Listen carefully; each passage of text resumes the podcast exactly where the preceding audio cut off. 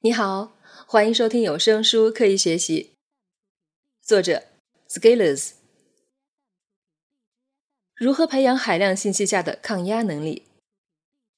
我们生活在这个世界，时时刻刻是在处理各种信息。我们的大脑也像计算机的 CPU 一样，从各种输入的信息来源分析理解，给出结论，形成处理方式，然后再处理队列里的下一个信息。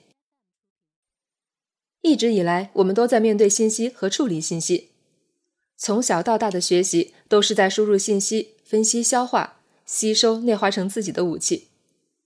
同时，我们也经常有信息的需要，有些是主动输入，比如查找信息、检索、搜索；有些就是强迫性输入或者被动输入，比如无聊的时候刷手机、看新闻、练习等等。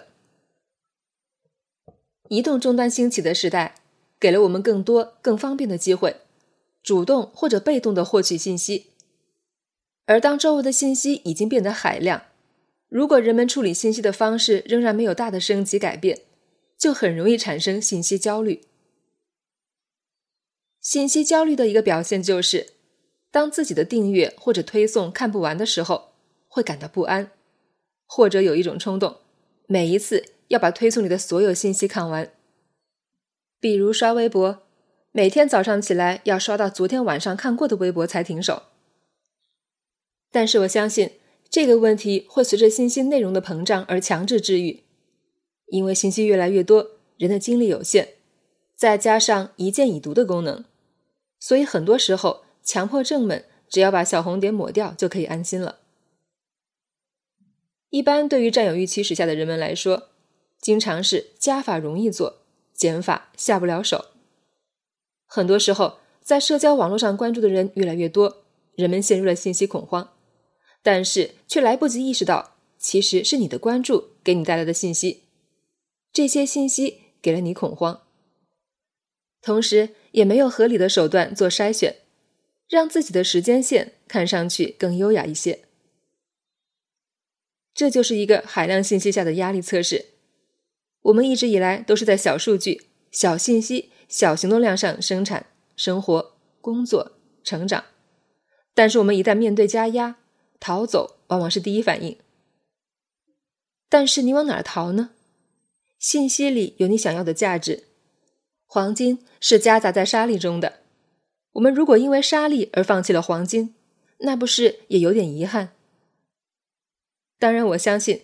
一大片的沙粒已经在第一步一键已读的对象中筛选出去了，剩下的就是那些你认为有用的，但仍有很多的信息源。那怎么办？其实这就是世界的原貌吧。就像我们爱这个世界，就必然会有伤痛；就像我们要连接网络，就会有安全问题。对此也不是没有办法。会使用工具是人类的技能，采取适当的筛选。做一些减法，充分开发你所使用的工具的功能，是一条值得探索的路。比如拿 QQ 群来说，信息多，你可以采用半屏蔽，即收到信息但是不提醒，或者定时提醒，那样大体上你不会一直被干扰而无法工作。同时，你可以重点关注一些关键词或者一些人，当关键词在群消息中出现的时候，或者特定的人说话的时候，就可以得到一些提示。其实这些功能在群里都已经有了，我们需要做的就是充分的利用好，而不是单纯的在海量信息的压力下关闭所有的通道。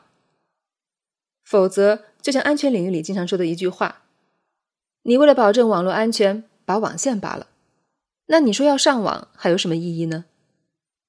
这就是如何在信息时代下构建学习系统的问题了。这是一门深奥的艺术，多来源于当下的信息。如果利用得好，可以增加智慧。但是它们接踵而至的时候，我们应该能在海量信息下扛住压力。